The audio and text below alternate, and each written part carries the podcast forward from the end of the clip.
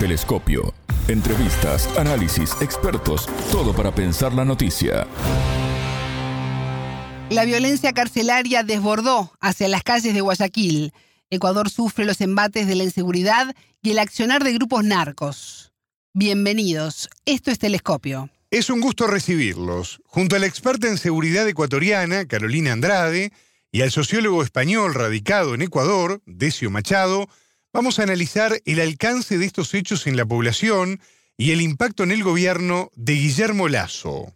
Quédense con nosotros, ya comienza desde Montevideo el programa de Sputnik. Somos Martín González y Alejandra Patrone.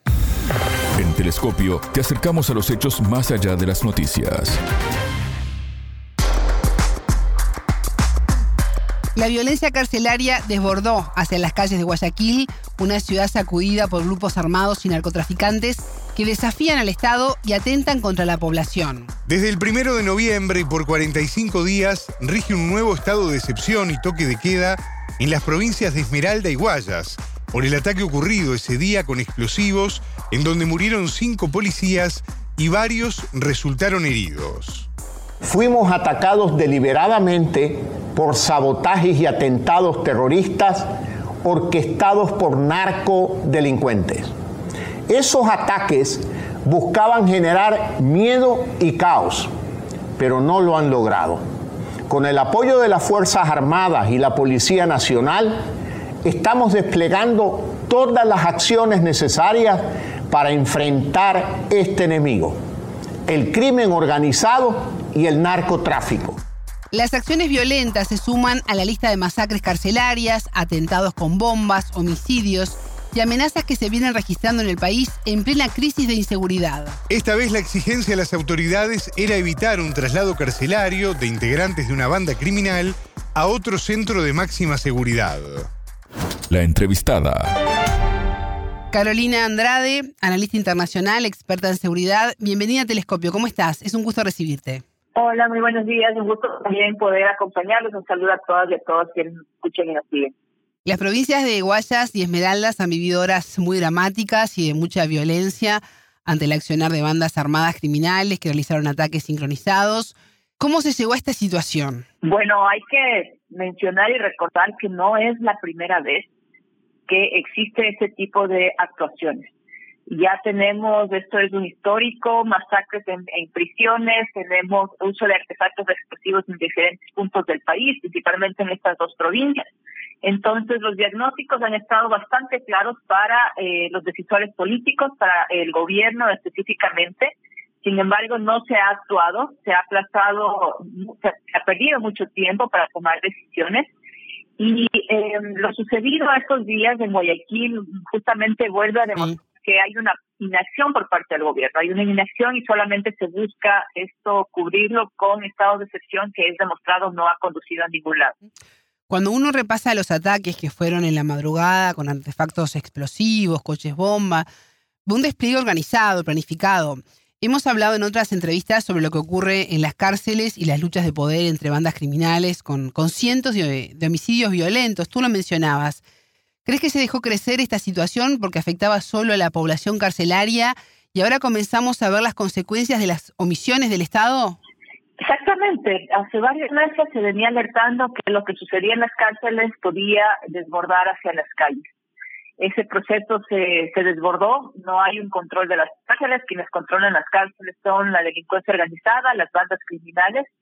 Esa violencia se desbordó a las calles, tuvimos varios atentados y masacres en las calles durante este año, tuvimos eh, principalmente aquí en Guayaquil, la última fue eh, la explosión en Cristo del Consuelo en agosto. Sí. Ya esa fecha se había dado 145 eh, diferentes atentados con uso de diferentes eh, explosivos, pero eh, no se ha tomado ninguna acción. Ahora eso se está extendiendo a población civil.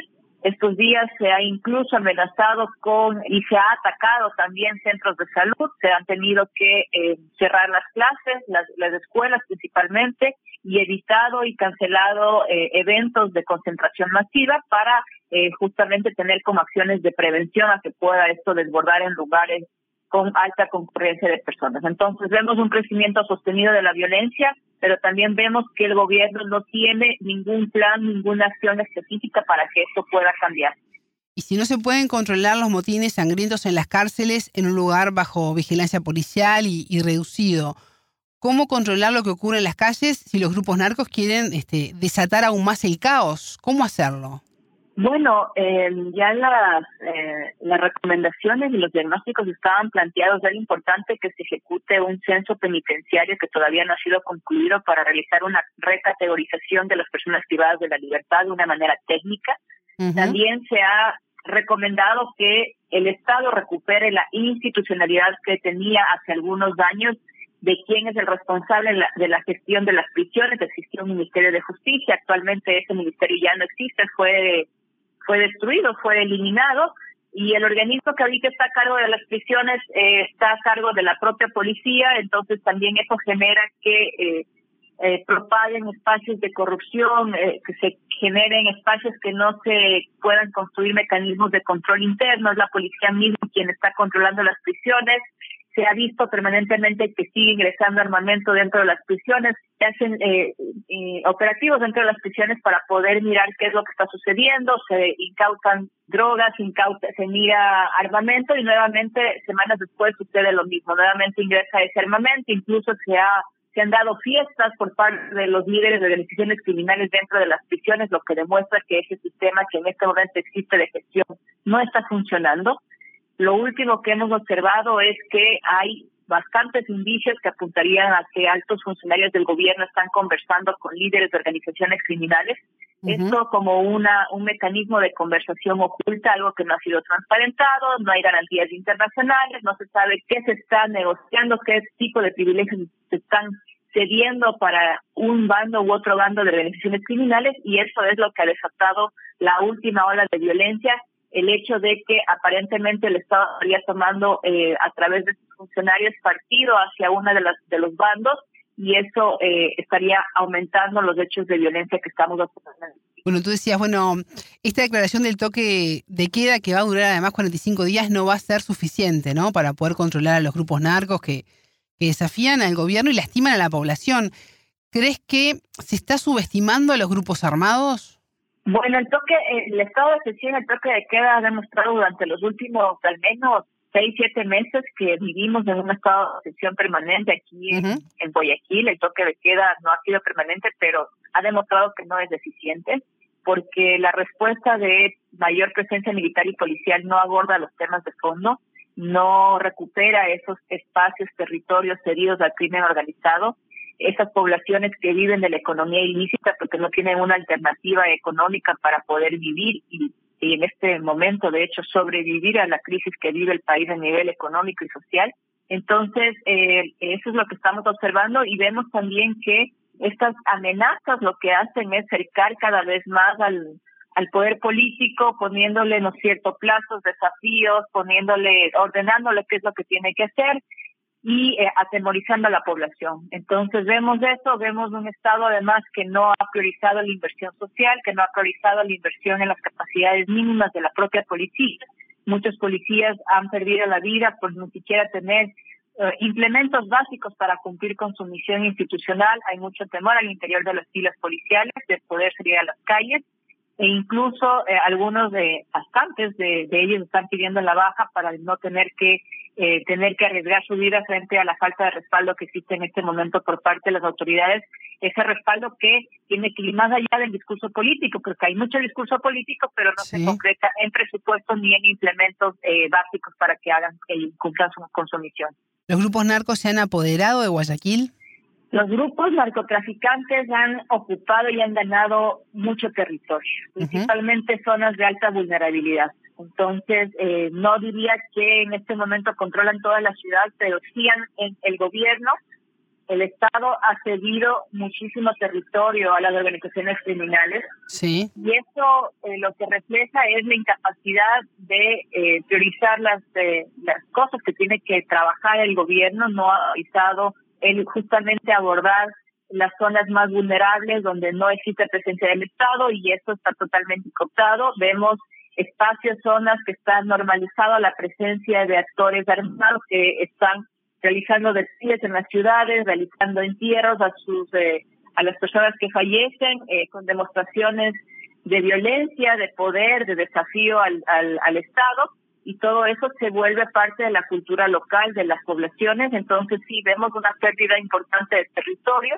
y lamentablemente no hay una no hay una no hay una luz, no hay una guía que muestre que el gobierno tenga claro que está sucediendo eso y que debe realmente apostar por abordar los temas de fondo estructurales y recuperar esos territorios. Carolina, en 2021 el país incautó el récord de 210 toneladas de drogas, en su gran mayoría cocaína. En lo que va del año, los decomisos suman 160 toneladas. ¿Se sabe si esto es mucho o es poco en relación a lo que circula en el país?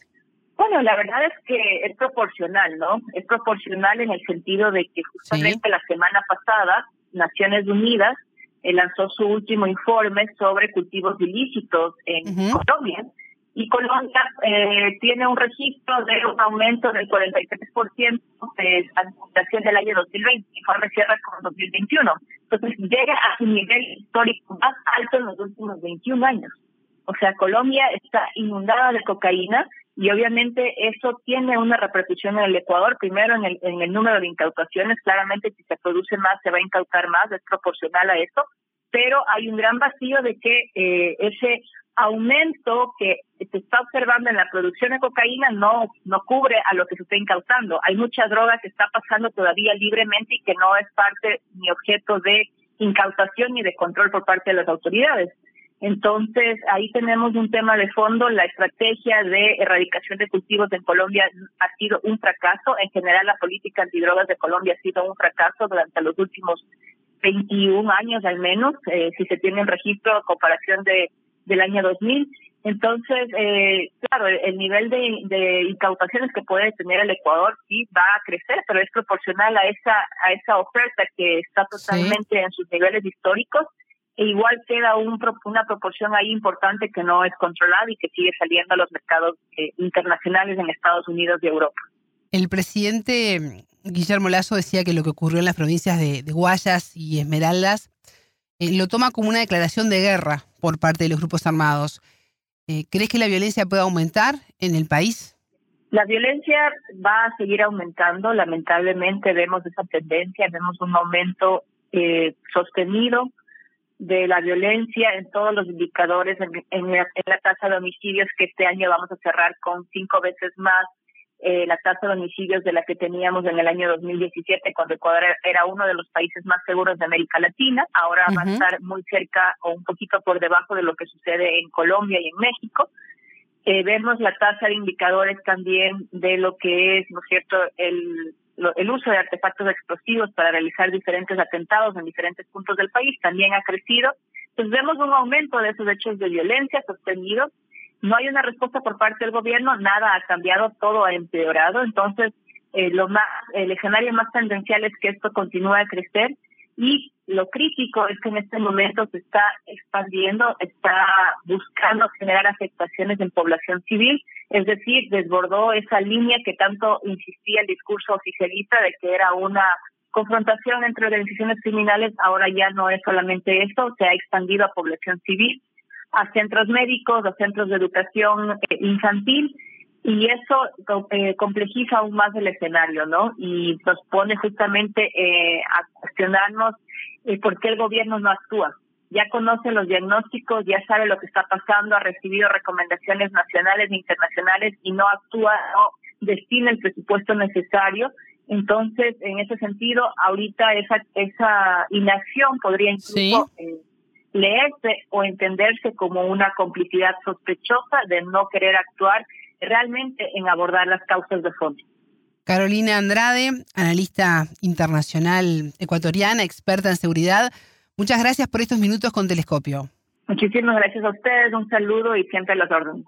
Telescopio. Ponemos en contexto la información. Ecuador sufre los embates del crimen organizado que utiliza menores de edad para cometer homicidios con la finalidad de amedrentar al Estado y a las instituciones. La ciudad de Guayaquil es una de las más inseguras de todo el mundo y su puerto es uno de los principales puntos de salida de cocaína desde América del Sur hacia Estados Unidos y Europa. En lo que va del año, el país suma más de 2.100 muertes violentas, casi la totalidad de todo el año anterior. El entrevistado. Decio Machado, analista y sociólogo español, radicado en Ecuador. Bienvenido a Telescopio, ¿cómo estás? Es un gusto recibirte. Hola Alejandra, un saludo para ti y para todos los oyentes. Decio, la violencia en Guayaquil sigue en aumento. Desde el 1 de noviembre por 45 días rige un nuevo estado de excepción y toque de queda en las provincias de Esmeraldas y Gullas por el ataque con explosivos, en donde murieron cinco policías. ¿Cuál es la situación actual en medio de una creciente inseguridad en el país? Bueno, la situación es que, mm, digamos, estamos en un feriado. Hoy comenzó un feriado largo en Ecuador hasta el domingo y debo decirte que tanto en Guayas como en provincias como Santa Elena, Santo Domingo y evidentemente en Esmeraldas, que son zonas de atracción turística porque son costeras, son eh, zonas de calor, eh, concretamente, mm, digamos, los eh, la gente ha renunciado a ir a la de vacaciones ahí, ¿no? Quiero decir, esto ha significado un muy fuerte golpe al sector eh, turístico en el Ecuador. En este momento, digamos, en, en, o sea, se han cancelado todas las reservas que había en Esmeraldas, es decir, el número de, reservas que quedan de las originalmente previstas es el 10% en Guayas. En fin, quiero decir, existe un estado de temor generalizado en el país que está afectando económicamente, como le decía, al sector servicios, al sector turismo, a la hostelería, en este caso concreto, por las fechas que nos ha tocado. Y luego, bueno, pues a nivel de, digamos, lo que tiene que ver con la seguridad, eh, bueno, pues sigue habiendo incidentes dentro de los penales. Hoy aparece la noticia hasta el momento de que ha habido un muerto más en el penal del litoral, que es una cárcel que está en Guayaquil. Y bueno, quiero decir que la, la sociedad ecuatoriana en este momento vive presa del miedo y con la sensación generalizada de que el gobierno no tiene recetas para aplicar, em, digamos, para parar esta, esta espiral criminal. Decio, la mayoría de los ataques se produjeron entre la una y las tres y media de la madrugada incluyeron detonaciones de artefactos explosivos y coches bombas en los alrededores de gasolineras, terminales de autobuses, comisarías. Incluso se amenazó al gobierno de Guillermo Lazo de realizar nuevos atentados. ¿Por qué tiene tanta fuerza estos tipos de grupos criminales en Guayaquil? Bueno, Guayaquil es una de las zonas, digamos, más problemáticas del país en materia de tránsito de narcotráfico. Hay que decir que se estima que aproximadamente un 60% del cultivo ilícito de la droga que se elabora o vamos eh, que sale de Colombia sale por, por Ecuador y gran parte de ella la mayoría de ella sale por el puerto de Guayaquil con destino a eh, Europa y, también a rutas del Pacífico. Quiero decir con esto de que hay una disputa muy fuerte de las bandas, de los diferentes grupos de narcotráfico ahora mismo existentes en el país, digamos, por el control de la ruta y del puerto de Guayaquil. Y esto hace de que ese punto sea un punto especialmente caliente, eh, digamos, en la guerra entre cárteles del narcotráfico local. La población de Ecuador está sufriendo los embates del crimen organizado, incluso han sido asesinados fiscales en el país por investigar casos de violencia. Recuerdo el homicidio a tiros del fiscal Edgar Escobar hace menos de dos meses en plena calle de la ciudad de Guayaquil. El mar está picado desde hace mucho tiempo. ¿El gobierno no logra proteger a quienes trabajan con la justicia, deseó? No, el gobierno no logra proteger lamentablemente a nadie. Es decir, que, em, digamos, disponemos de unos cuerpos de seguridad que están, digamos, débilmente dotados, es decir, tanto en infraestructura en general, movilidad, eh, armamento, etcétera, eh, esto significa que, mm, eh, digamos, de alguna forma las fuerzas de seguridad en el Ecuador son un poco carne de cañón de estos grupos, es decir, cuando suceden episodios como el de la madrugada en la que te referiste y de alguna forma esta es la gran crítica al gobierno nacional, ¿no? Es decir, no ha habido ejecución del plan presupuestario, eh, digamos, en general, en, concretamente en seguridad no lo ha habido, siendo conscientes de que estamos viviendo una espiral en este fenómeno y que hay una penetración muy fuerte del narcotráfico en el país que se agiganta por momentos. Es decir, y pese a eso, ha habido una desidia generalizada por parte del Ejecutivo y, digamos, esta es la gran crítica que se le hace desde la sociedad ecuatoriana y también desde las eh, diferentes eh, oposiciones políticas, eh, digamos, a la gestión del presidente Lasso. Es decir, esa falta eh, de eficacia y eficiencia a la hora de gestionar el país y, en este caso en concreto, en materia de seguridad. El gobierno no tiene alternativas. Habla de un plan secreto para combatir el narcotráfico, pero, digamos, todo el mundo levanta la ceja porque mm, más bien lo que nos parece es que no es que haya un plan secreto que no nos quieran contar, sino que es que no hay un plan para contar. Y en este sentido, eh, digamos, el gobierno no hace más que pedir apoyos, eh, digamos, en materia de política internacional, a Estados Unidos para combatir el narcotráfico, lo cual además se da de una forma, digamos, muy sutil solamente con materia de intercambio de inteligencia y poco más, con lo cual efectivamente no existe, digamos, una lógica que podamos decir eh, cotidianamente que hay un enfrentamiento del Estado con el narcotráfico porque parece que esta guerra la está ganando el narcotráfico, ¿no? Decio, eh, repasando un poco cifras en el país, me encontraba que el Ministerio del Interior y la Policía Nacional han registrado 145 atentados con explosivos en el país entre enero y agosto de este año, eh, cifra que es récord en la historia del país. 72 de ellos, casi la mitad, han ocurrido en Guayaquil. ¿A qué puede eh, adjudicarse este repunte de los hechos de violencia? Bueno, como te decía anteriormente, existe una fuerte tensión entre los grupos existentes en el país. Voy a, debo decirte que, digamos, los, hay una, digamos, los grupos locales son partners de carteles de narcotráfico mexicano, eso es lo que nos dicen. Los informes eh, policiales que han sido públicos, vienen a indicar que, eh, digamos, los, los grupos, eh, las bandas delictivas locales son partners de los cárteles mexicanos más importantes, concretamente eh, el cártel de Sinaola y el cártel Jalisco Nueva Generaciones. Eh, digamos, de alguna forma operan con grupos locales en el Ecuador, es decir, esos grupos locales son los que se están disputando las rutas, esos grupos locales son los que se están disputando puertos, eh, rutas de entrada del narcotráfico desde Colombia, rutas de salida por los puertos hacia el Pacífico. Eh, digamos, de alguna forma, esa es la tensión existente hoy y los dos puntos más calientes en el país, efectivamente, son Esmeraldas y Guayas, o Guayaquil en este caso, eh, pero debo decirte que esto es un fenómeno en expansión. Quiero decirte que cada vez la tensión es mayor también en otros territorios como Manabí, es decir, y como otras, o Santo Domingo y otras provincias del país. Quiero, o sea, el, tema es que se está expandiendo, eh, digamos, aceleradamente como un cáncer maligno, digamos, de alguna forma, la extensión de las redes de estas bandas delictivas sobre el conjunto del, del, Estado Nacional. En la Amazonía, que es uno de los territorios de los que menos se habla al respecto, es decir, están, digamos, también investigadas de que hay rutas que, eh, digamos, circularían el narcotráfico desde Colombia hacia territorios, o sea, serían rutas de paso que irían hacia Perú, hacia Brasil y hacia otros países, digamos, de la región. Y sin embargo, es una zona donde ahora mismo no existe, digamos, este nivel eh, de violencia, pero sin embargo están operando las bandas y posiblemente si en algún momento existe presión del Estado en esos territorios también veremos cómo se tensiona esa realidad. Quiero decir con esto de que me temo que lamentablemente el narcotráfico se extendió por el conjunto del Ecuador, aunque hay puntos especialmente más calientes porque estratégicamente, es decir, eh, son más importantes para estas redes eh, y por lo tanto están en permanente disputa entre ellos. ¿Y cómo podemos hacer para comenzar a revertir esta situación?